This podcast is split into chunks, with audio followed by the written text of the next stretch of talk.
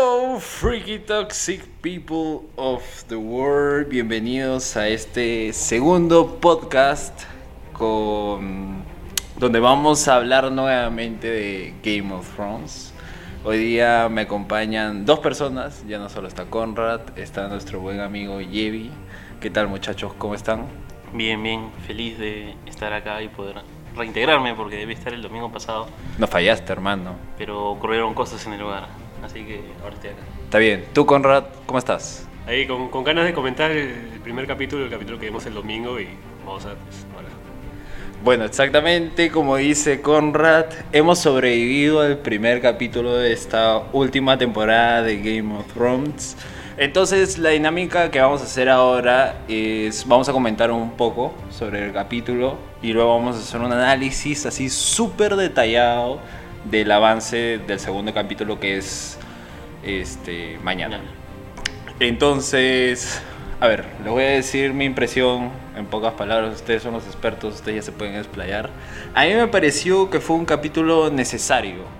Eh, no pasó muchas cosas, creo que tenía que ser un capítulo más para que la gente se ubique, para que hayan estos reencuentros entre personajes que literal no se ven desde la primera temporada, creo yo.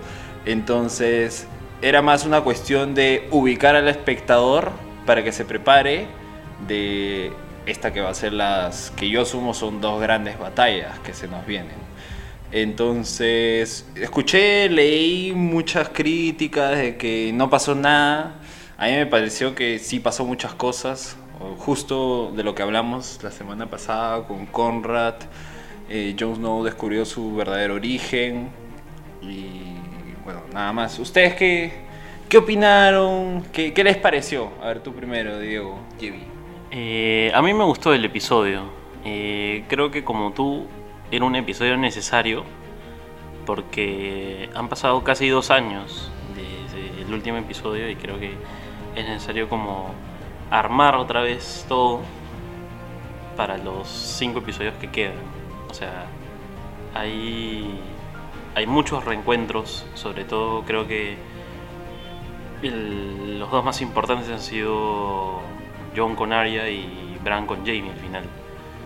Este, que justamente son encuentros desde la primera temporada. Y creo que hay una línea general en todo el episodio que es como un homenaje al inicio de la serie. Eh, desde las tomas iniciales, la música del inicio, como la marcha de, de Johnny Daenerys es parecida a la marcha de Robert hacia, hacia Winterfell. Eh, el, el niño corriendo como, como Arya en su momento, o Arya viendo a, a The Hound en la primera temporada sin el casco y ahora, perdón, en la primera temporada con el casco y ahora sin el casco, como si ya no fuera un perro de, de los Lannister. Entonces hay, hay bastante simbolismo eh, que, que fue agradable como reencontrarte con todos estos personajes y al final del episodio ya nos muestran acá están los White Walkers, acá está la amenaza y esto es lo que se nos viene. Tú, Conrad. Eh, yo creo que este primer capítulo tenía que sentar las bases de la temporada, ¿no? Y algo que se preguntaba la gente bastante al final de la, de la séptima es cómo van a cerrar tantas líneas o cómo van a, van a poder cumplir con tantas cosas en tan poco tiempo. Y creo que en este, en este primer capítulo se encargaron de cerrar bastantes cosas que nosotros pensamos que de repente iban a demorar un poquito más. Por ejemplo, ya le dijeron a John que él no es un bastardo, sino que es el hijo de Rhaegar y Lyanna. Eh, ya rescataron a, a Yara, que había gente que pensaba que iba a ser un rescate mucho más complejo y qué sé yo, pero son, son cosas que se resolvieron, no, o sea, si bien lo de Yara sí fue rápido y todo, me parece que para ajustarnos a lo que nos vamos, a lo que va a ser esta temporada tan corta, pero tan vital por ser la última, me parece que fue, se manejó, se manejó bastante bien. Eh, como decía Yevi, ¿no? es, hay bastantes guiños al primer capítulo de la serie. Como decía, la, la entrada con la llegada del ejército de Daenerys y, y, bueno, el ejército de Daenerys y ahora también de, en parte de Jon Snow, ¿no? Eh, el, el hecho de, por ejemplo, uno que yo leí también es que a Jon lo pone en prácticamente la misma situación que Ned Stark en el primer capítulo, porque es justo en las criptas donde le dan esta opción de tener una posición de poder sin él querer tomarla, ¿no? En este caso, Ned Stark queriendo ser el, eh, perdón, Robert. claro, le ofrecen ser el Hand of the King y ahora Samuel le dice a John que él es el verdadero rey de, de los, este, de los siete reinos. Entonces, hasta incluso en eso hay similitudes. Así que me pareció un buen arranque. Cierra bien el capítulo también con esa mirada de Bran que se pasó todo el capítulo, todos los días de- del capítulo ahí sentado en el No lo patio. movieron, no lo movieron. Sí, Abraham. ¿no? Parecía que se olvidaron de él. Literal estaba en el mismo lugar. pero reencontrándose justamente con, con Jamie, quien fue quien desencadenó en parte la historia, ¿no? Cuando lo empuja en el primer capítulo de la ventana y lo deja parapléjico. Y en realidad ha sido un capítulo, yo creo, de reencuentros y revelaciones, ¿no? Creo que una, por decir la que me acuerdo más, fue el encuentro entre Samuel y Daenerys, cuando Daenerys le revela lo que había pasado con su papá y su hermano, ¿no? Porque al final, este, él se va, me acuerdo, y se escapa, ¿no? No, no, no me acuerdo muy bien cómo termina. O sea, se- me acuerdo que se pelea con su viejo y todo eso, y creo que se escapa robándose la espada de la familia. Sí. Él siempre tuvo una relación complicada con su papá, eh, porque su papá es un, fue un comandante eh, de Westeros muy importante. Incluso fue el único comandante que le ganó una batalla a Robert Baratheon cuando Robert quería, cuando Robert se revela para derrocar al Rey Loco. Eh, y como Samuel nunca estuvo interesado en, en volverse un guerrero, no tenía estas características que su papá esperaba que tuviese su primogénito, porque él es el, él es el hermano mayor, eh, lo amenaza diciéndole que si no se iba a, a Castle Black a volverse un, uno de los del Night's Watch, lo iba a asesinar. Entonces Samuel prácticamente se ve obligado a dejar su familia e, e irse. Pero de hecho, al enterarse de que su papá murió en ma- en manos de Daenerys, y no solo su papá, sino también su hermano, fue algo creo que determinante para él y para que tome la decisión de ser él quien le diga Jon Snow eh, lo que sabía sobre, sobre su origen. Oye, Jevi, cuéntame, ¿tú crees que Samuel le tendrá algún tipo de rencor o pelea con Daenerys por ser la culpable de eso? Porque al fin y al cabo su papá y su hermano, ¿no? O sea, de hecho sí, ¿no? Eh, no sé si rencor sea la palabra, pero quizás dudas de de si realmente es, bueno, y se lo dice a Jon, ¿no? Si realmente ella es la persona adecuada, uno porque el, que tiene el derecho legítimo es Jon y dos por porque todo el mundo siempre ha visto a Jon, sobre todo Sam, como un líder, como un verdadero líder, aunque él no lo haya querido. Y la actitud de Daenerys de haber matado básicamente sin piedad a su papá y a su hermano, creo que a Sam obviamente no lo deja satisfecho, ¿no? Como esta es la persona que nos va a guiar a, a sobrevivir y a, y a superar O sea, si, primero, si superan esto de los White Walkers, y dos, después de esto, ella es la persona que nos va a liderar, no, no creo que él esté convencido, ¿no? De hecho, él, él apostaría por John. Y creo que apuesta por John diciéndole justamente, tú eres el, el verdadero rey, ¿no? Eh, yo creo que en un inicio, cuando recién se encuentran, según todo lo que la- la- le deben haber contado a Sam sobre Daenerys y todo esto, creo que él tenía otra imagen totalmente de ella. ¿no? Claro. Se le ve muy cordial al inicio, la recibe muy bien, pero al enterarse de esto y la forma tan fría en la que Daenerys se lo dice, porque si tú ves, a Daenerys le dice, sí, maté a tu papá, este, y cuando él se pone a llorar, le dice, le habla de su hermano, ella le dice a tu, a tu hermano también, y no se le mueve ni un músculo de, de la cara, o sea, no hay ningún, no hay, no ningún sentido de, de remordimiento ni nada. o sea, Claro, es que para ella ella estuvo en lo correcto. Exacto. Eh, ella es así bien radical. Entonces, eh, Sam, habiendo tenido la figura de Jon Snow durante toda la serie, siendo un, tipo, como él dice, honorable y que ha sabido perdonar a quienes debía, eh, ya no la ve, creo, con los mismos ojos. ¿no? Como dice Yevi, se, cuestiona mucho, de hecho, eh, de tener una monarca que sea tan, tan radical y tan cerrada a la hora de matar a las personas que se oponen a ella. ¿Y cómo ven ahora eh, en este primer capítulo al personaje de Sansa Stark? Vemos que hay una riña con Joe por su, por su decisión y con la misma Daenerys. Entonces, ¿cómo la ven? ¿Y ¿qué papel creen que juegue? Porque a mí la impresión que me da es que medio que no se la va a poner fácil. Saben cuál es la amenaza, pero igual ella no está 100% convencida. Eh, arranca complicado, ¿no? O sea, cuando Sansa, Sansa se opone a que Jon se vaya al sur a ver a Daenerys la temporada pasada. Y no solo ella, la gente del norte también le dicen, el rey del norte debe estar en el norte y todo eso. Ella se queda, o sea, Jon le, eh, le da el poder de Winterfell y del norte mientras él no esté y ella digamos que se queda un poco más tranquila. Pero ahora que Jon regresa, habiendo, habiéndole dado el norte a, a Daenerys, eh, habiéndose arrodillado, entre comillas, ¿no? porque no se arrodilla, pero le da el norte, eh, Sansa definitivamente no se va a poner eh, contenta al, al recibir esa información. ¿no? Como también vimos la temporada pasada, ella estuvo preparando a su gente para el invierno, por eso habla de que cómo voy a alimentar ahora a, tanta otra, a tantas otras personas y, y a los dragones y todo esto, con esa respuesta de, que me sonó, a mí al menos me sonó un poco amenaza de, de Daenerys, que le dice que los dragones comen lo que se les dé la gana. O sea, y un poco más adelante también, cuando hablaba de Daenerys solo con Jon Snow, le dice, ¿no? si es que ella no puede respetarme y lo deja ahí con puntos suspensivos. Entonces sí, me parece que va a ser un...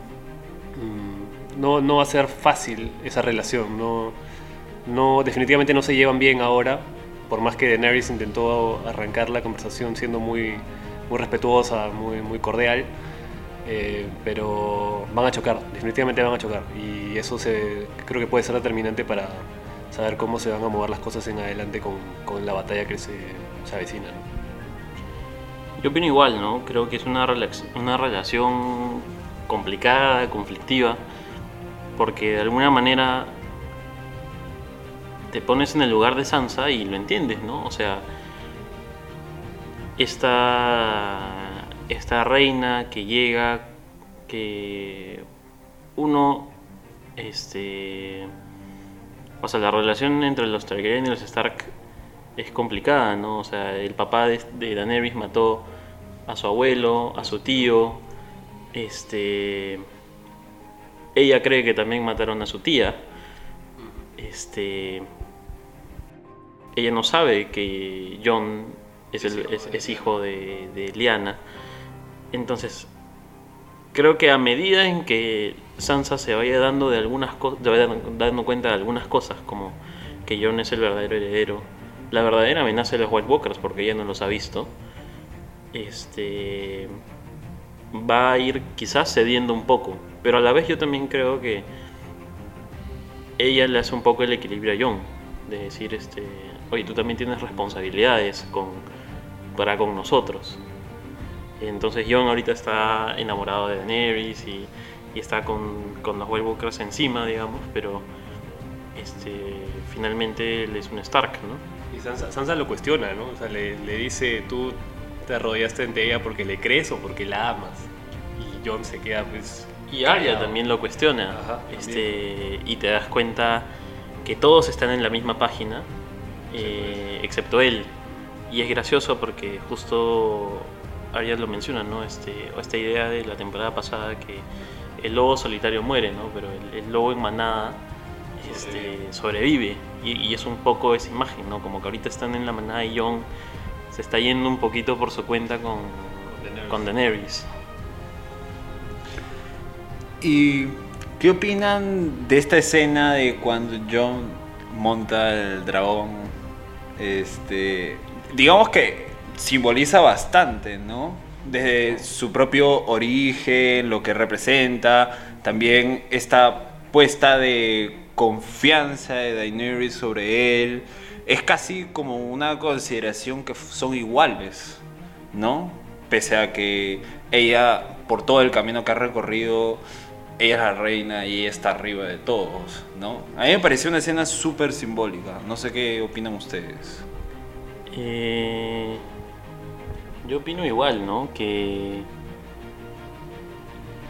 O sea, es, eh, es que finalmente es un Targaryen, ¿no? Y, y la relación de los Targaryen con los dragones. No sé qué será, no será algo místico, biológico, pero está ahí, ¿no? Y, y que Jon lo haga tan fácil, ¿no? Este, creo que a Daenerys hasta le costó más como que entrar en contacto con, con los dragones. Fue hasta- bueno, ya lo que pasa también es que ella los ha visto desde, desde De bebés, ¿no? chicos, ¿no? Claro, Pero- fue creo que en la quinta temporada que recién se monta el Drogon. Y, y Jon, digamos, eh, lo, la vive, ¿no? Y, y de frente... Creo que desde el primer encuentro que tiene con los dragones te das cuenta que, que lo aceptan. ¿no? Y, y ya, bueno, y ahora ya sabemos por qué, ¿no? Pero creo que también es un, un mensaje, como, como dices, es bien simbólico de decir, ellos son los dos los dos responsables o los dos eh, lo- los dos que van a estar al frente porque digamos los dragones son las grandes armas que hay contra los White Walkers realmente Eh, a mí, yo tengo una- un comentario personal. Es que si bien me gustó la escena, porque es, es como tú dices, es, es imponente, es una escena poderosa y que aparte está muy bien hecha, o sea, visualmente se ve muy bien. Eh, creo que hubiese tenido una importancia mayor o un, un impacto mayor si es que John hubiese decidido montar a Rhaegal después de enterarse que es un Targaryen porque ahí sí hubiese significado el aceptar su identidad como, como Aegon Targaryen y, y no, no dejar de lado el ser Jon Snow, pero aceptar su, su verdadero origen. ¿no? Pero a la vez eh, me parece que igual aporta, porque no, justo viene después de una escena en la que nos dice eh, Varys y, que estaba hablando con, creo, con Tyrion y con Davos de que nada, nada dura nada dura para siempre. ¿no? Entonces tenemos esta, que creo quizás sea una de las últimas escenas de ellos dos juntos y, y felices antes de la llegada de los White Walkers, ¿no? Hay también un pequeño guiño que al menos a mí me hizo acordar a cuando John estuvo en la cueva con Ygritte. claro Porque Ygritte también le dice, deberíamos quedarnos aquí el resto de nuestras vidas, una cosa así.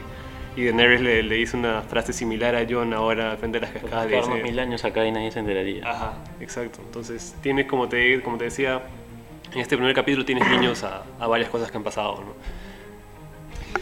Y aparte de los encuentros de los que hemos hablado, ¿qué otro encuentro les parece que los ha impactado más? Que no lo esperaban, que se va a explotar mucho más adelante. impactado, yo te diría que Jamie, Jamie Brand. O sea, creo que en un momento te olvidas, después de todo lo que ha pasado, que todo inicia con, con Jamie y con Bran. Incluso Bran no se acuerda. O sea, antes de recibir los poderes del, del Raven. Y no se acuerda quién fue quien, quien lo empujó. Y esa toma final de Jamie de un poco más herido por la vida, este, el pelo más oscuro, con barba ya más desgastado, eh, viendo a Bran y es como todo regresó al inicio. Este, incluso ves en la cara de Jamie, él sabe, Claro. él sabe y, y estoy acá y voy a tener que enfrentar todos mis pecados. Sí, exacto. No, eh, aparte, volviendo a estos paralelos, la llegada de Jamie a Winterfell en la primera temporada es muchísimo más pomposa, ¿no? Está con su armadura dorada, con el casco, tú lo ves sacarse el casco, el pelo dorado, peinado, siendo, o sea, él, él ahí todavía era el, el- quizás uno de los mejores eh, luchadores de... O el mejor. O el mejor, quizás, de, de Westeros, ¿no? Con la identidad de haber sido el Kingsguard más joven de toda la historia.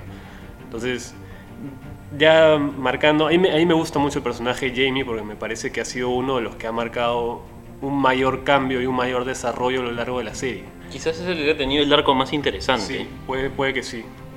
Entonces, verlo llegar ahora en la octava temporada escondido, porque se tiene que teñir el pelo, eh, se- la barba crecida, sin una mano, eh, ya no como el, ya no siendo un Kingsguard como lo era en ese momento, sino siendo un guerrero más Claro. que llega a aportar. eh, me parece que es, es bastante interesante verlo y justo como dice Jevi, enfrentarse justo a, a ese, a esa última imagen que tuvo de, de Winterfell, ¿no? que fue Bran encontrándolo a él y a Cersei ahí infragantes. ¿no? Y eh, a- lo último que dijo Conrad, eh, a mí me parece interesante, ¿no? Porque yo me acuerdo de una escena donde Jamie está en, en King's Landing viendo el libro de, de los De de los Kingsguard Claro, y ves y ves todos los todos los logros que han tenido varios no este Barry Selmy y, y los anteriores. Y en la hoja de Jamie no dice nada. Solo solo, dice- dice, mató al rey, eh, rey. Aerys Targaryen no y, y es loco ahora como él está yendo a un poco escribir esa historia que le falta pero para eso tiene que enfrentar todas las cosas que ha hecho, ¿no? Y, ya, no sé si vamos a entrar a hablar de esto, pero en el avance ya lo ves, ¿no? Este, enfrentándose a Daenerys por matar a su papá, enfrentándose a Bran por haberlo empujado, este, enfrentándose a, a, a haber empezado esta guerra entre los Stark y los Lannister, que, que digamos, desencadenó toda la dinámica, ¿no? Él en cierta manera es responsable de la muerte de Ned, este hay varias cosas, ¿no? Y hay un encuentro ahí también interesante que es Jamie con Brienne. Que quizás Brienne es, es la persona que en realidad más conoce a, A Jamie. a Jamie, ¿no? Entonces creo que el- el- todo el arco que ha tenido de, de pasar de ser este, este personaje pomposo, eh, soberbio, vanidoso, a, a ser alguien que realmente entiende la gravedad de la situación y quiere hacer algo importante con su vida, aún ya no estando al máximo de sus capacidades, con una mano menos y, ya más viejo, me parece bien un giro bien noble y, y heroico de- del personaje de Jamie, ¿no? ¿Por qué creen que al inicio, una cosa que me llamó la atención es que Arya Stark, este, cuando está llegando todo el ejército, está como una más, ahí escondida, es más, ve a Jon Snow, está ahí, y cuando llegan y se presenta, con Sansa le pregunta, oye, ¿dónde está tú? ¿Dónde está Arya? Ah, por ahí debe estar. Y recién como que tienen su momento de encuentro, ¿no? Hay una cosa bien graciosa de, ahí le dice de cuántas veces ha tenido que usar la espada para defender y matar a alguien. Entonces, ¿por qué creen que fue eso? Creo que Arya siempre ha tenido. Eh, nunca se ha identificado como, como siendo una, una lady o una persona de poder que tiene que estar en estos encuentros formales, ¿no? Siempre ha tenido esta identidad un poquito más aventurera. Siempre ha hecho lo que ha querido, ¿no? Claro, de poder mezclarse entre la gente como una más y, y sentirse completamente normal, ¿no? Y en el primer capítulo, volviendo e insistiendo con los paralelos, que ya hemos hecho varios, en el primer capítulo Arya también se mete entre la gente primero cuando llega Robert y es exactamente la misma pregunta cuando están todos formados para recibir al rey, solamente que en ese momento era Kathleen Stark que le pregunta a Sansa dónde está Arya. Y ahora es Jon Snow preguntándole a, a Sansa, Sansa. también dónde está Arya. Arya siempre está por ahí escondida, pero al, al último siempre aparece y bueno, sigue siendo un Stark. Y también ves este. O sea, ves un impulso de Arya de, de como querer llamar a Jon y dice, no, quizás este no es el momento, ¿no? Eh, y también ver a Daenerys y, y de hecho creo que lo no me acuerdo si es en los libros o, o- o al inicio de la serie, ella tiene una admiración por, por la, no sé si es la tía o... por de ahí saca el nombre de Nymeria. Ajá. Este, Nymeria era una, una guerrera. Claro, que una que que zarpaba Targaryen. por los, los mares y iba a lugares pues, este, recónditos, ¿no? En el mapa. y el asombro que también tiene de ver los dragones. Este, entonces yo creo que, que, claro, como dice Conrad, es, es un paralelismo. Y dos, eh, también John quizás ha sido, eh, aparte de su papá, la persona con la que más conexión ha tenido. ¿no? Y, creo que esperó el momento adecuado como para tener ese reencuentro. ¿no? Quizá el reencuentro más esperado también, ¿no? Porque eh, en, la, en la historia, digamos, de, la- de los Stark, John siempre se llevó mejor que con cualquiera, con, Con con, Arya. Entonces, incluso tú ves en el, en el segundo capítulo, creo que le regala la, la espada antes de, de irse. Y, y tienen esta frase bastante tierna, creo, de cuando se encuentran ahora que le dice, este, yo te recordaba más alto. Y no sé qué, porque ella era muchísimo más chiquita. Tú la ves en el segundo capítulo que salta para abrazarlo antes de que se vaya y ahora están ahí. También que Kit Harington es medio chato, ¿no? Pero, este, Es, es bastante, bastante tierno. Incluso el momento en el que le enseña la espada y John le enseña a, eh, Longclaw. a Longclaw, es, es bastante también simbólico, ¿no? Y hay una frase que le dice Arya que también me dejó pensando un poquito, que le dice, tu espada es muy pesada para mí. Y eh, justo leí algunos comentarios de gente que, que decía que era algo un, poco- un poco más simbólico porque el acero valirio supuestamente es, Es liviano. es muchísimo más liviano que el acero normal, entonces no sería muy pesado para ella, sino que lo que ella creo que quiso decir es que su espada, Lo que estás cargando. lo que cargas es mucho para mí, claro.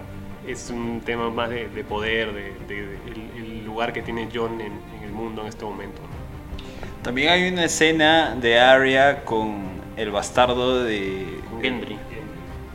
¿Cómo ven eso? Le dan hasta un tono, medio, un tono medio romántico al final, ¿no? Porque él termina siendo el herrero de, de estas nuevas armas que están fabricando. Este, eh, eh, está The Hound por ahí.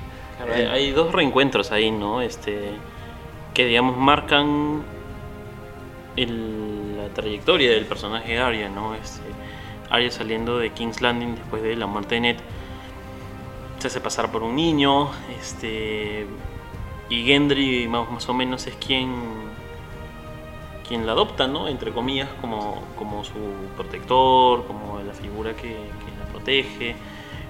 Y en un momento Arya sí comienza a sentir este, sentimientos por él, ¿no?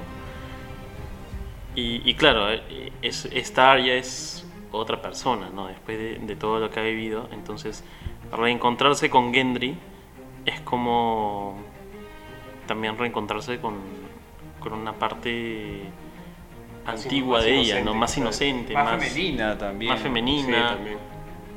O sea, es como Creo que- antes de todo el trauma, ¿no? De- Creo, que con él fue el único que se pudo desenvolver su lado femenino, porque, o sea, admitamos, Arya no, no explota ese lado. No, bueno, es que ella siempre ha tenido la idea pues, de ser una guerrera y, Claro. y no criarse como se crió Sansa, que era muchísimo más, iba muchísimo más por ese lado, de casarse con alguien noble y poder tener esta vida de, de princesa, de reina.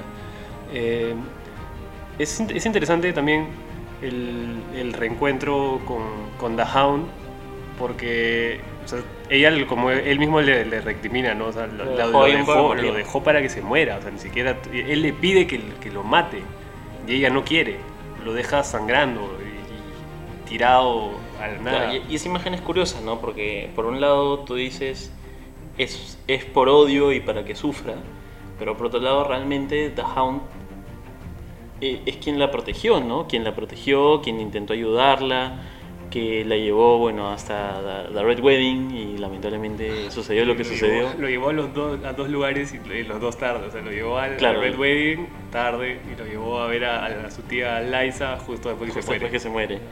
Este, pero igual, ¿no? Es como este personaje que The Hound tenía otros fines, ¿no? Pero finalmente terminan desarrollando un vínculo, claro. Y, Y incluso lo ves al final, ¿no? Cuando le dice, "Ah, también estás viva, ¿no? Supongo que es porque eres una maldita, ¿no? Pero, pero dándole, dándole como, dándole como su, su aprobación, ¿no? Claro.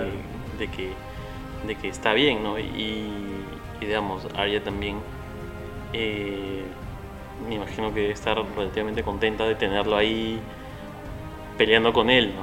Peleando con ella, perdón. Y más, más o ya se sabía que, que The Hound no le guardaba resentimientos a Arya tampoco, ¿no? La temporada pasada, en el último capítulo, cuando se encuentra con Brienne en, en King's Landing, eh, Hound le pregunta, ¿no? Si, si tú estás aquí, ¿quién, ¿quién está cuidando a Arya? Y, ella le responde, "Es el único, la única que necesita cuidado es el que se pase frente de, de ella, ¿no? Y The Hound se ríe y le dice también como que no, no voy a ser yo. Entonces, creo que eso también te, te demuestra un poquito en este último capítulo como que él no, está alegre porque esté bien, pero a la vez ya sabe que no, No necesita de cuidarla. ¿no? claro, no, la- ya no la tiene que cuidar, ¿no? Ella puede cuidarse sola, totalmente. Ahora hablemos de Cersei y que no recibió sus elefantes. y sobre todo porque ya dio su primer como que mandato de esta nueva temporada que es matar a sus hermanos. Entonces, ¿cómo, cómo ven este inicio para ella? Tengo varias dudas con Cersei. Una es si sigue embarazada o no. Eso me parece importante. Dos, eh, ¿qué quiere, no? Este, Porque, digamos, si, si no está embarazada, si fue un engaño, ¿qué razón tiene para vivir? Ya no está Jamie, este, ya sabe de la existencia de, de los White Walkers. Entonces, o sea, siento que es un, un wildcard ahorita, de que, que puede hacer cualquier cosa, ¿no? Y aparte a su lado tiene a, a Euron Greyjoy, que también es otro loco, que, que lo único que quería era estar con ella. eh, que ya lo logró, entonces... Pasar una noche con ella. Pasar una noche con ella, ¿no? Y ya lo logró, entonces es... Queda- que- queda que- dudas, que- que va a seguir con ella Quedan no. dudas, ¿no? ¿Qué va a hacer, qué va a hacer Euron? ¿Qué va a hacer este Cersei? Eh, interesante ver The Golden Company, que en los libros tiene un, un papel más, más prominente, digamos, con toda una historia de los, de los Targaryen que no la están usando acá. Pero eh, generan muchas dudas, ¿no? De, de realmente qué, qué va a pasar. Y, y creo que evidente, no, no sé si es evidente, ¿no? Pero siguiendo las visiones que tiene Daenerys también en, en ¿cómo se llama la torre esta? House of the The Undying. House, The House of the Undying. eh, el invierno llega a, Winter, a, a King's Landing, ¿no? Entonces va a ser interesante ver qué, qué va a suceder con, con Cersei, ¿no? Yo, eh, yo creo que lo único que le queda a Cersei es el poder, ¿no? Y querer mantenerlo a futuro con el supuesto hijo que, que va a tener. Yo también tengo mis dudas si sigue embarazada o no. Se habló mucho de que iba a perder al bebé y todo. Eh, incluso ahora tengo toda la idea de que su única intención con, eh, con tirarse a, a Euron es Es que pueda pasar el hijo como suyo. Claro, que pueda pasar el, el hijo como, como hijo de Euron y no como hijo de Jamie como ella lo tuvo previsto en un inicio. Eh, porque si no, no le encontraría otra, otra explicación, ¿no? Y otro, y otro punto importante con, con la historia de Cersei es la profecía que le dan, ¿no? Este. Que si no me equivoco, es un, ella va a morir a manos de, de un hermano suyo. Valonqar, Del Valonqar, que es una, una traducción a hermano, el ¿no? hermano menor. Que eh, también podría ser Jamie, ¿no? Que, Jamie o Tyrion. que yo creo que realmente va a ser Jamie quien, quien, quien le ponga un fin a la Sería- historia de Cersei. Sería interesante, y a la vez un poco gracioso, que Jamie sea el Kingslayer y el Queenslayer. También, ¿no?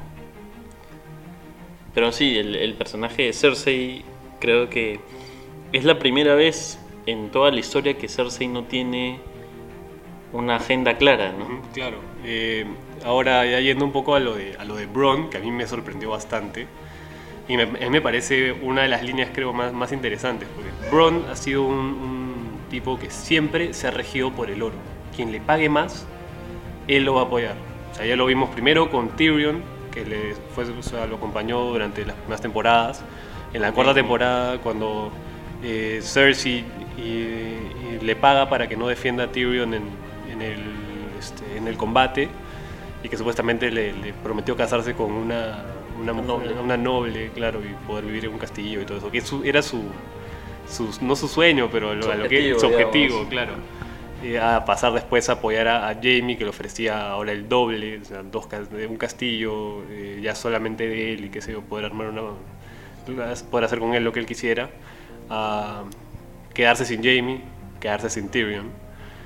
Y ahora tener la opción de matarlos a los dos por dinero. Pero yo creo que igual dentro de, de- de- de todo, eh, ha tenido cierta, cierto nivel de lealtad.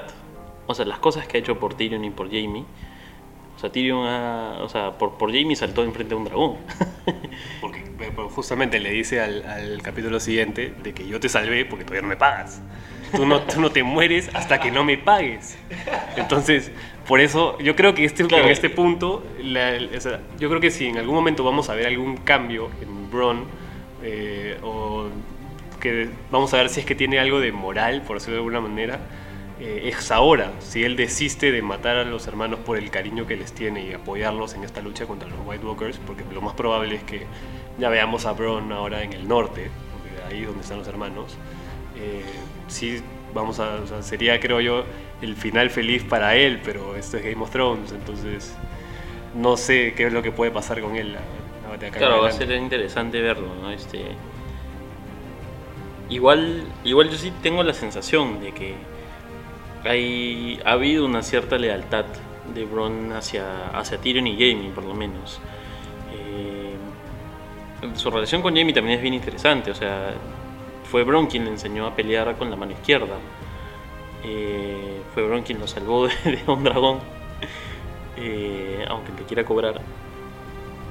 Entonces, creo que sí, va a ser bien interesante ver qué, va a decidir y qué va, a, suceder cuando él se dé cuenta de lo que se están enfrentando realmente, ¿no? Claro, y también hay, o sea, ya yendo un poquito más a fondo, hay una línea que le, le dice Tyrion cuando se lo encuentra la temporada pasada y es que le ofrece, le dice, cualquier cosa que te esté pagando a ti, yo te pago el doble.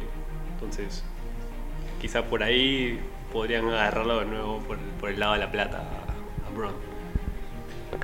Ahora, antes de entrar al, al análisis ya del avance, eh, ¿qué les pareció el final?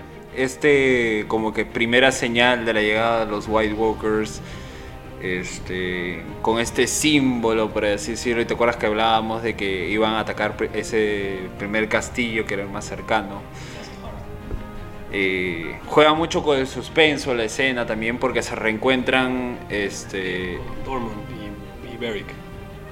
Entonces, ¿qué me pueden contar o qué pueden decir sobre esta última escena? Yo creo que es,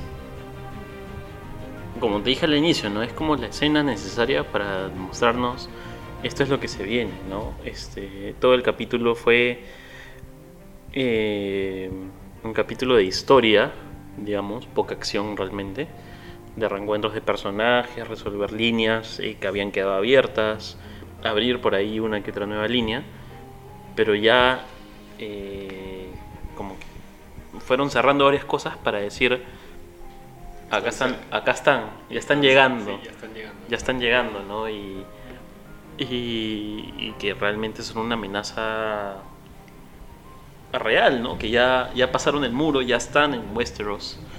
Eh, Y siguen aumentando, porque si es que han llegado al, Claro. al Last Heart, es que han matado a todos y todos los que estaban ahí y no hay cadáveres, pues, Claro, justamente. ajá. Entonces su ejército sigue, sigue creciendo. creciendo.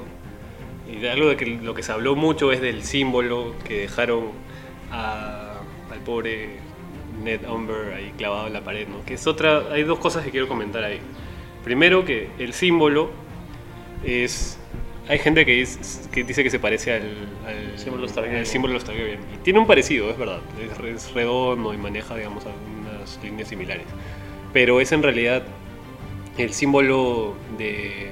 Es uno de los símbolos de los Children of the Forest. O sea, cuando, si regresamos a la sexta temporada y vamos a ese flashback que tuvo Bran de la creación del, del Night King, o si no es el Night King, del, del primer White Walker, eh, es, tiene, tenemos una toma desde arriba en el que se ve exactamente ese mismo símbolo. Ese mismo símbolo lo volvemos a ver, eh, o lo vimos primero en la tercera temporada, creo, cuando estaba todavía eh, el rey de, pasan- de más allá del muro, no, no recuerdo su nombre ahorita, Manos. Mans Raider. Eh, y ahora lo volvemos a ver aquí.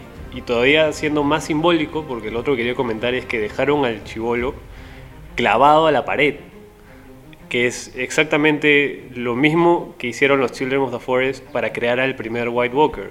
Le clavaron... Y lo dejaron Ajá. ahí en el Claro, le, le clavaron un pedazo, un trozo de, de vidriagón en el pecho y lo convirtieron en White Walker. Entonces, me parece que es un mensaje, eh, justo Beric dice, es un mensaje del Night King. Y si es que llegan a ver esto en lo uno, si Sam, por ejemplo, que ya sabemos que ha sacado algunos libros clave de la biblioteca de, del Citadel, ajá, este, en- encuentra estos, esta simbología, este tipo de cosas en sus libros, creo que ya van a poder saber más o menos cuál es el objetivo del Night King, que creo yo es, como decía la semana pasada, llegar al Isle of Faces, que me parece, quiero, quiero, creo yo en este momento que es el, el lugar donde lo crearon a él. Si es después para vengarse de los Children of the Forest o qué sé yo, es, eso ya es un poquito más incógnita. Eh, pero a la vez, si te pones a pensar en la historia de los White Walkers, los Children of the Forest los traicionaron.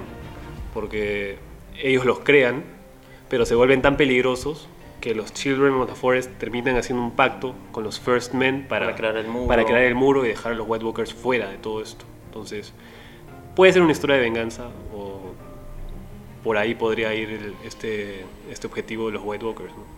Claro, porque justo como la semana pasada hablábamos, aún no es muy claro el, el objetivo del de este ¿cómo se llama? El Night King, ¿no? Este no nos dan las suficientes señales para poder aterrizar en algo, ¿no? Y hay cada teoría, ¿no? El otro día estaba leyendo que había una posibilidad de que Bran sea el, el Night King, ¿no? Sí, es una- esa fue una teoría bien, bien fuerte, porque como los dos comparten estos poderes y son los únicos que se pueden sentir cuando están haciendo, cuando digamos están mirando a través de los ojos de otra cosa. Hay bastante gente que dice que el, el Night King podría ser Bran. Entonces, eh, es, es algo latente que podría ser. ¿no? Hasta le, le hacen como que semejanzas físicas, ¿no? Del rostro. Bueno, entonces vamos a ver el, el avance y... ¿Cómo prefieren? ¿Lo vemos primero y ahí vamos parando o de frente más vamos parando? Hay que verlo, Hay que y, verlo y lo comentamos. Ya, entonces vamos a verlo. Ustedes lo pueden ver en su casa. When I was a child, my brother would tell me a bedtime story about the man who murdered our father. About all the things we would do to that man. You never should have trusted Cersei. You never should have either. Death. It's not many faces. I look forward to seeing this one.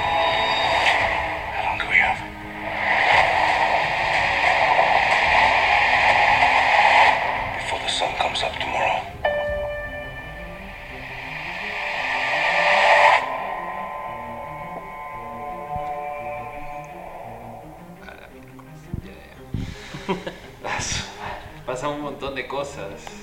A ver, comencemos con la primera parte. Lo primero es Jamie.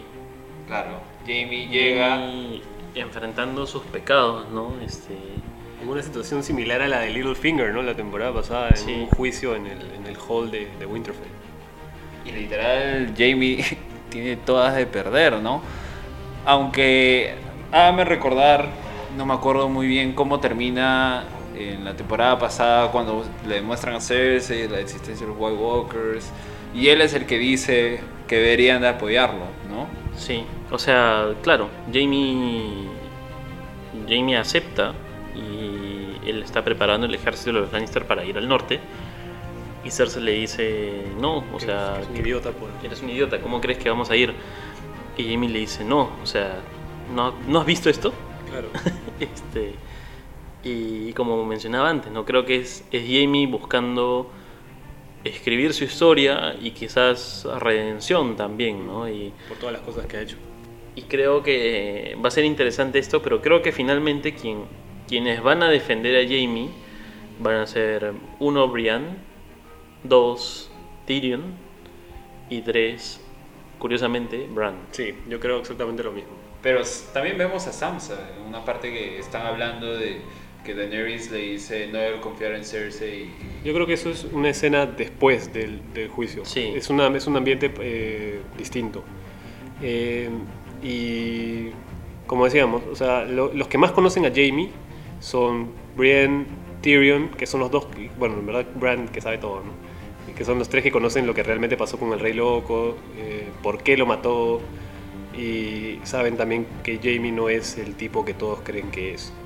Muy aparte, creo que Bran, como él mismo dice, que ya no es Bran y que él es el Three-Eyed Raven, entonces ya no le interesa lo que le pasó a Bran Stark.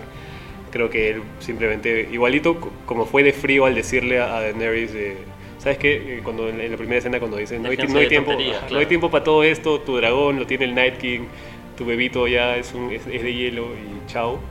Este, va va a pasar lo mismo aquí con Jamie. O sea, todo el mundo lo va a querer juzgar y Bran va a estar como que no hay tiempo para juzgarlo. O sea, es que él nos puede ayudar por esto, por esto y por esto. Hagámoslo. Esto va a servir para tal y tal y tal. Hagámoslo. Pero, ¿qué, qué es lo que puede ofrecer Jamie? O sea, no llega con un ejército. O sea, si, lo pon- si te pueden saber, es un soldado que no tiene un brazo, tiene experiencia. Pero. Bueno, Jimmy final- llega con una espada de, Ah, llegó una espada de Valyrian. de Valyrian Steel. Esto, la que era de, de Joffrey, Widow.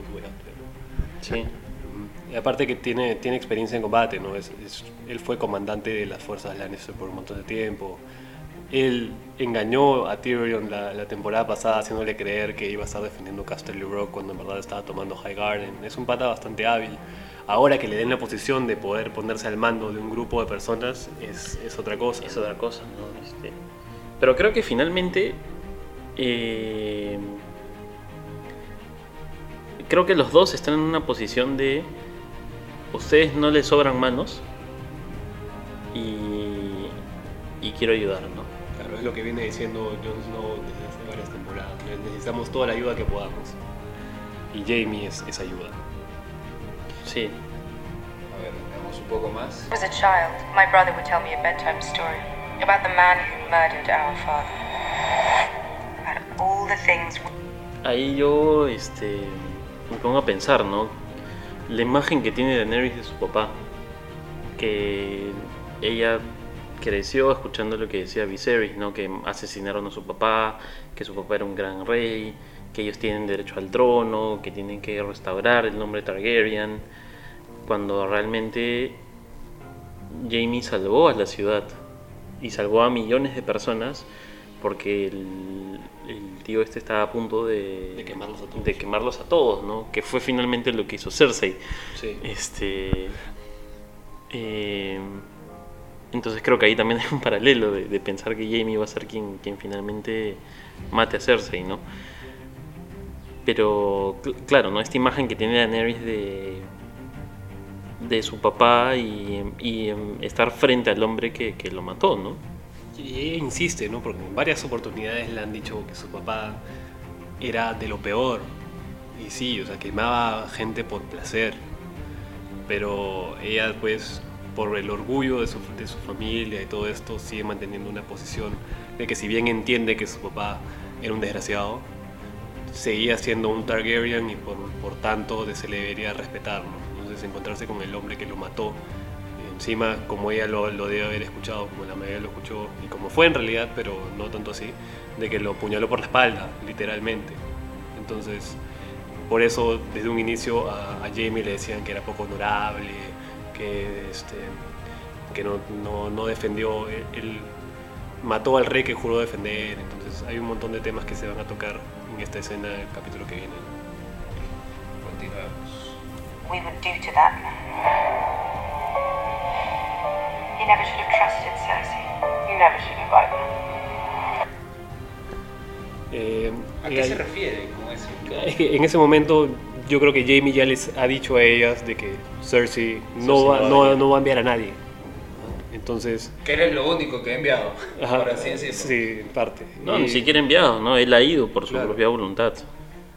Y en parte es justamente darle la razón a Sansa, porque este, en este primer capítulo, que cuando vimos la, la conversación que tuvo ella con Tyrion, y Tyrion le dice, este, no, Cersei tiene ahora por qué luchar y no sé qué, Sansa como que le dice, "Di- Cersei te dijo que iba a mandar a sus fuerzas si tú le creíste.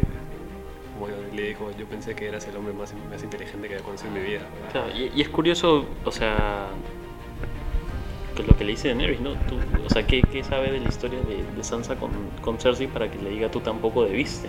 Claro. Yo creo que mm, no sé cómo irá la conversación en realidad, pero algo le debe decir Sansa como para que ella le diga algo así, o algo le debe decir Tyrion para que ella diga que nunca debe haber confiado en ella y, y Sansa le responde tú tampoco. Yo creo que por ahí va a ir la cosa. Quizás se, se conversa un poco la- el tema de, de que Tyrion fue a convencer a Cersei, porque él es finalmente el que consigue que Cersei, man- entre comillas, mande a su ejército. Entonces creo que el que le dicen, el que le dice Daenerys que no debió haber confiado en ella es a Tyrion. Y de ahí Sansa le responde tú tampoco. Por ahí, por ahí podría ir la cosa. Death. She's got many faces. I look forward to Justo en una de las. Algo que comentaba con Diego es que la, la espada que tiene eh, Jorah. Jorah en el avance creo debe ser la espada de, de los Tarly, ¿no? Lost Bane. Lost Bane, que es lo que comentábamos hace un rato de que cuando Sam escapó de, de- de su familia, se, se robó la espada que era, es de acero valirio. Entonces, como él mismo decía que a él no le, no, no le iba a servir porque él no sabe pelear, se le iba a dar a alguien que pudiese usarla y creo que se la daba a Jorah Mormont. Y es otro, y es otro personaje, ¿no? Que, que también está en busca de redención. O sea, lo expulsaron de Westeros, curiosamente Ned Stark, por tráfico de esclavos. Eh, se encuentra con Daenerys, abolen la esclavitud. eh, y perdió su espada de, de El derecho a Valyrian, espada. el derecho a su espada, que la tiene Jon. Y le llega esta espada como para redimir un poco sus errores, ¿no? Y Él traiciona a Daenerys también. sí, Él le, vendía, él le, le enviaba sus secretos a Varys cuando Daenerys recién se había casado con Khal Drogo. Entonces sí, es, es un camino de... es- Es otro personaje que está en camino de redención, Jorah Mormont. Y bueno, tenemos esta escena donde vemos a Daenerys yendo a encontrarse con Jon Snow después de, de que descubre la verdad. ¿Creen que le vivirá en este capítulo o va a esperar por lo menos un poco? Antes de- yo creo que tiene que decirle. Sí, ya no este, tiene tiempo. No tiene tiempo, porque ya al final sale, ¿no? Llegan antes del amanecer. Este. ¿Pero qué le va a decir? Le va a decir, oye, soy tu sobrino. Es como que soy el heredero. Y están en la cripta, Están ¿no? la frente a. Probablemente. a probablemente frente al- a, la, a la tumba de Lyanna Stark. Este, y creo que va a ser interesante ver lo que, lo que le planteó Sam, ¿no? Este, tú fuiste capaz de renunciar al poder que tenías por el bien de tu pueblo. Ella será capaz de, de hacer lo mismo. de hacer lo mismo cuando realmente el, el que tiene el, el verdadero derecho al trono es, Es Jon Snow. es Jon Snow, ¿no? Este, Nunca le vamos a decir a Aegon Targaryen. ¿no? es, es Jon Snow. Eh, Jon Snow para siempre. Este, y creo que ahí va a ser interesante. O sea, yo siempre me pongo a cuestionar el- el- los poderes de Bran, ¿no? Este, como que son la solución a varias cosas, ¿no? Bran le puede mostrar a, a Daenerys quién era su papá. Bran le puede mostrar a Daenerys que efectivamente Jon es el verdadero heredero. Esa, esa es mi pregunta con Bran. ¿Él puede llevar a alguien a verlo, a ver lo que él ve? Porque siempre que lo vemos recordar algo, él va solo. O iba acompañado del, del Threadriven cuando lo estaban entrenando. Por eso ahí creo que, que cabe mucho el tema de creerle o no a Bran. Y eso que me parece que a Daenerys le va a costar. Bueno, pero también tienen las pruebas de, de Sam, ¿no? De los Ah, libros. Sí. Tienen está registrado el matrimonio de, de Rhaegar con, con Lyanna. Este, entonces va a ser bien interesante.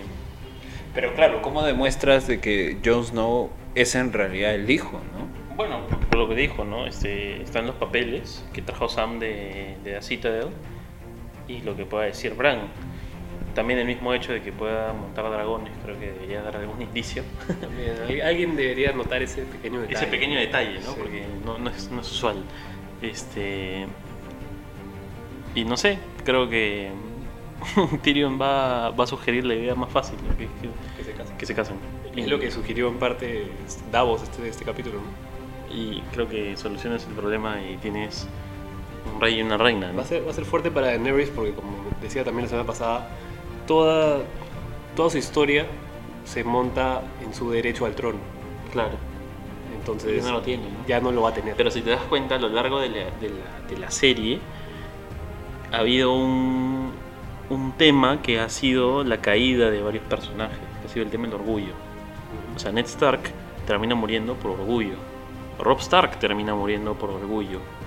Eh, Está Mance Raider. Mance Raider termina muriendo por orgullo. Entonces, el mismo Stannis. Todos. En realidad la mayoría de los personajes eh, mueren por orgullo. Entonces va a ser interesante ver si Daenerys es capaz de, De deslindarse de, deslindarse de- del orgullo, de ser la heredera, de, su derecho al trono, que, que va a ser complicado, ¿no? Porque como tú dices, ha sido el, el motor de, casi todo su accionar en, en la serie. Pero hacer este paralelo ¿no? con los otros personajes que también no, han sido, no fueron capaces de, de superar su orgullo y, y terminaron, y terminaron muriendo. ¿no? Ahora yo me pregunto si en algún momento entrará en esta historia eh, Howland Reed, que es quien acompañaba a, a Ned Claro, Stark ¿no? cuando nace Jon Snow. Entonces, me parece que si es que en algún momento de la temporada, porque como ya he dicho en varias ocasiones, yo creo que la batalla de Winterfell la van a perder. Este, van a tener que de retirarse hacia el sur y se, probablemente se podría... Podrían ir a Deepwood Moss. Que- Para los que no, no han leído los libros, Howland Reed es el papá de, De Mira de Mira y y Jojen, que son quienes acompañan a Bran a más allá del muro. Y él estuvo en la Tower of Joy Ujú. cuando nace Jon Snow. ¿no? Él es el, realmente la única persona que sigue viva eh, de esa época, Y que estuvo en ese momento. pero hay un tema que es que nadie lo ha encontrado hace años. Así que veremos qué sucede con, con Howland. Continuemos. Seeing this one. How long do we have?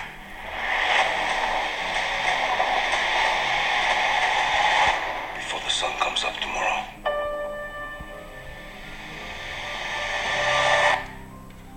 Bueno, se viene la mecha, la batalla. A mí me, me causa curiosidad esa imagen final de Tyrion, ¿no? Tyrion que, que viene cometiendo error tras error y que, digamos, la última gran batalla que él tuvo en Westeros, por lo menos, fue Blackwater, ¿no? Que fue quien, Hizo la trampa con el quien hizo la trampa con, con el Wildfire y, y funcionó. Entonces, no sé, me da, me- la, la última imagen de Tyrion me sugiere o dos cosas, ¿no? O que él sugirió algo y salió mal, o que él sugirió algo y no le hicieron caso y por no hacerle caso las cosas salen mal, ¿no? Y parece que es una batalla que dura todo el día, porque tienes esta escena en la catapulta que es de día y la escena de Tyrion es de noche, o posiblemente lleguen de noche y se extiende el día.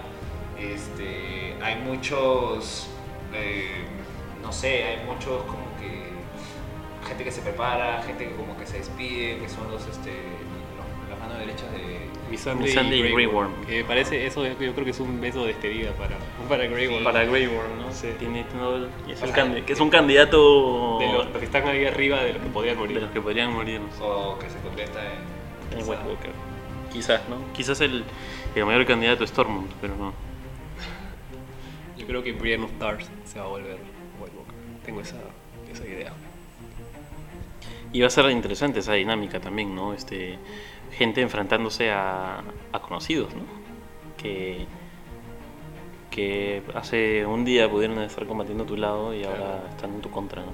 Pero ahora yo creo que este segundo capítulo nos va a dejar, por decirlo de alguna manera, con, con la miel en los labios de, de lo que va a ser la pelea. Esta, este capítulo va a ser justamente todo lo que tiene que ver con la preparación, lo- la previa a la batalla, porque el tercer capítulo creo que ya está confirmadísimo de que es el capítulo de la pelea, la batalla de Winterfell. Es el capítulo más largo también. Sí, es el capítulo más largo de toda la temporada, dura Sí. casi hora y media. Casi una película. Han sido 56 días de grabación solamente para to- o sea, todas las secuencias de, de batalla, ¿no? Entonces, se espera que sea grandísimo. Yo creo que es, o sea, después de ese capítulo se va a definir cómo a grandes luces va a terminar la serie. Este, yo también opino como Conrad que van a perder esa batalla para prepararse para la batalla final. Ahí van a ver las, yo creo que la Sí. mayor cantidad de bajas, ¿no?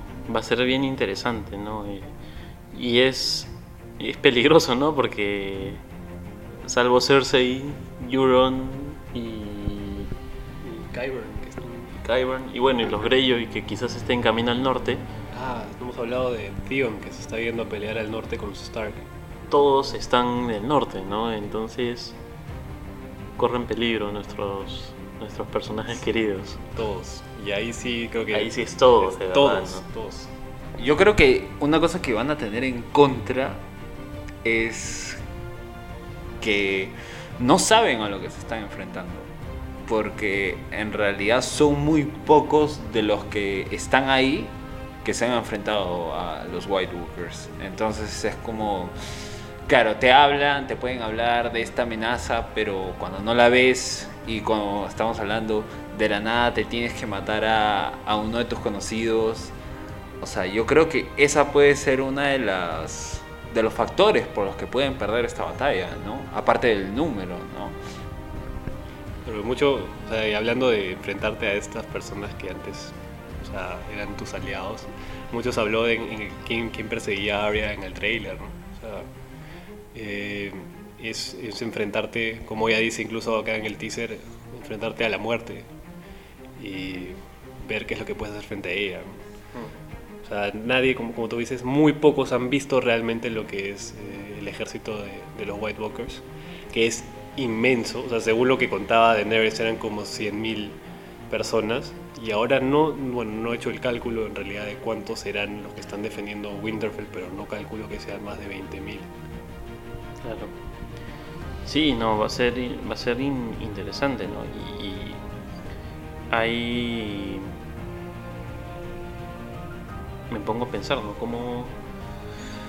Que, que- todavía hay un- algunos cabos sueltos, ¿no? Este... O sea, los Wild Walkers tienen un dragón, tienen gigantes, tienen animales, este... y No se cansan. No se cansan, ¿no? Este...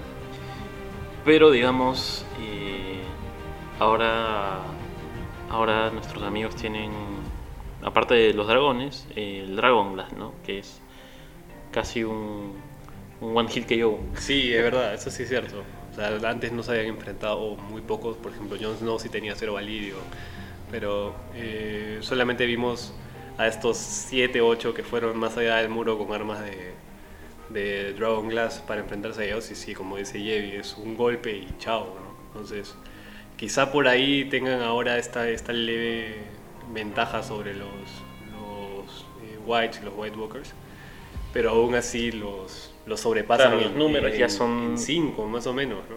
Eh, Es una batalla que definitivamente la tienen que ganar con estrategia.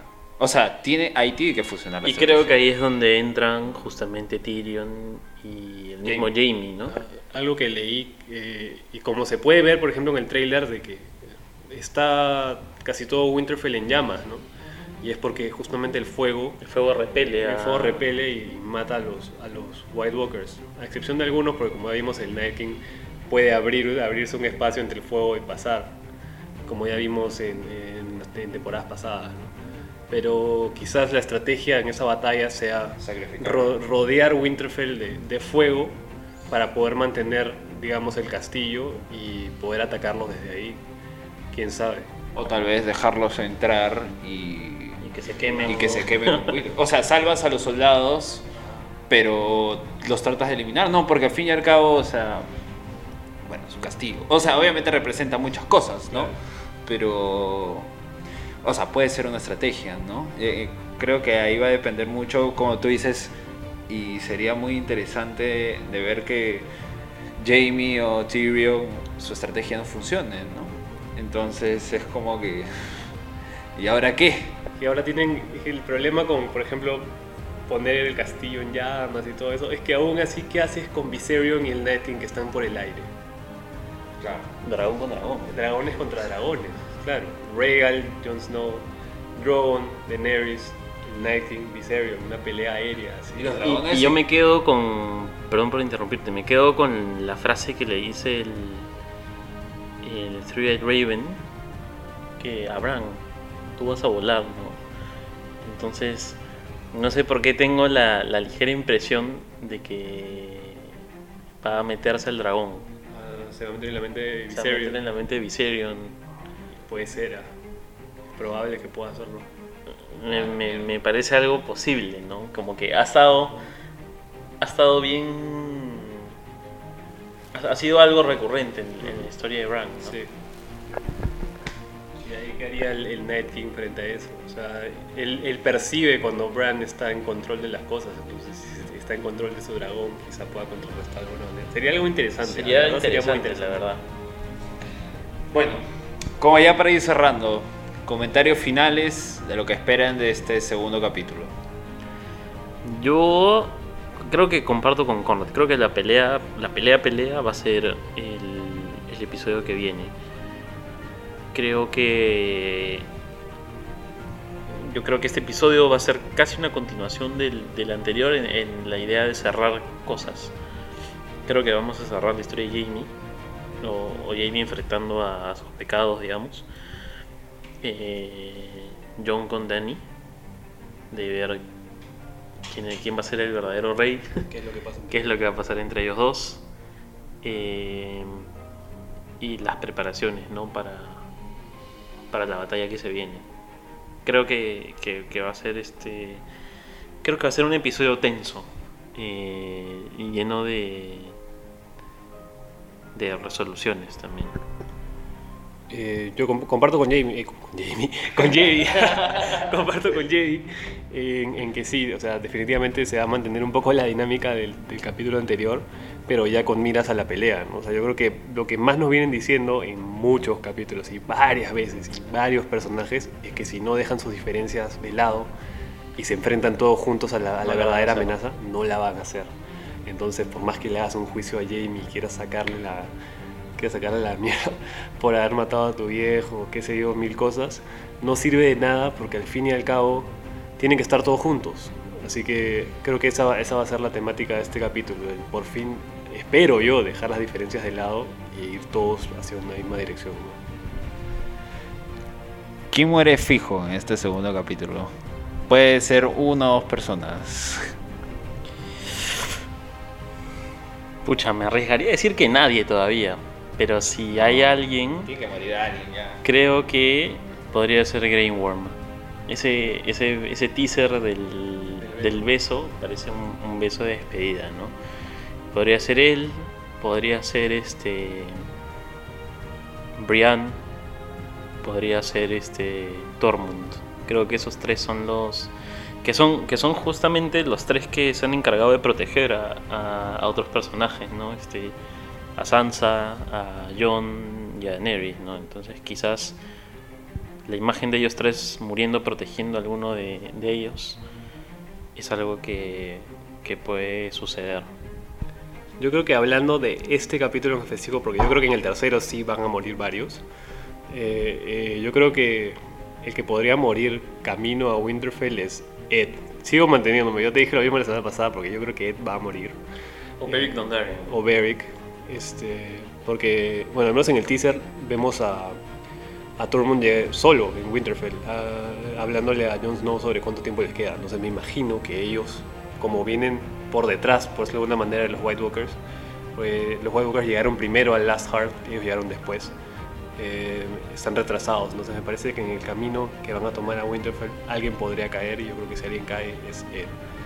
Eh, O podría buscar hacer ganar tiempo, ¿no? Por el mismo hecho de que ellos están, los White Walkers están adelantados y tienen que avisar a, a los demás que ya están llegando. claro. No creo, son Eh, son 10 gatos, ¿no? Contra- Sí, eso, eso es verdad. O sea, es que sí, los, los, ¿cuántos quedaron del Night's Watch después de todo lo que pasó? Creo que quedaron 50. O sea, no, se no sé. cayó el muro. Ajá. O sea, Murieron los que estaban en Eastwatch. Solamente quedan los de Casos Black, que no eran casi nadie. Y estaban eh, Beric y Tormund solos, ¿no? Con dos, tres personas más. Entonces, si, es que, si es que llegan a chocar con, con los White Walkers, que son como 100.000, o sea, de ahí si se salva alguien de milagro, como ya vimos que se llega, Tormund al menos sí llega a Winterfell, no van a ser muchos. Bueno, muchas gracias, JD, Conrad. Hemos comentado bastante tiempo, hemos hablado más de una hora, creo. Es- cómo va a ser la otra semana. Que... Puta madre, la otra semana va a ser. Vamos a estar de luto porque, aparte, se estrena Avengers Endgame. Yo no sé ustedes, pero yo, yo, yo voy a ir de negro toda esa semana. También estrena Attack on Titan. Attack on Titan. ¡Ah, la miércoles. Ya, bueno. Muchas gracias a todos por escucharnos. Muchas gracias Jay, muchas gracias Conrad por haber venido. Ya saben, todas las semanas nos vamos a estar juntando para comentar el capítulo del avance de Game of Thrones hasta que se termine la serie. Eh, no olviden que pueden encontrarnos en nuestras redes sociales, en Instagram, Facebook y en el canal de YouTube. Y ahora también estamos en Spotify donde estamos subiendo todos los podcasts. Así que nada, soy el tío Friki. Soy Evi. Conrad. Nos vemos. Chao.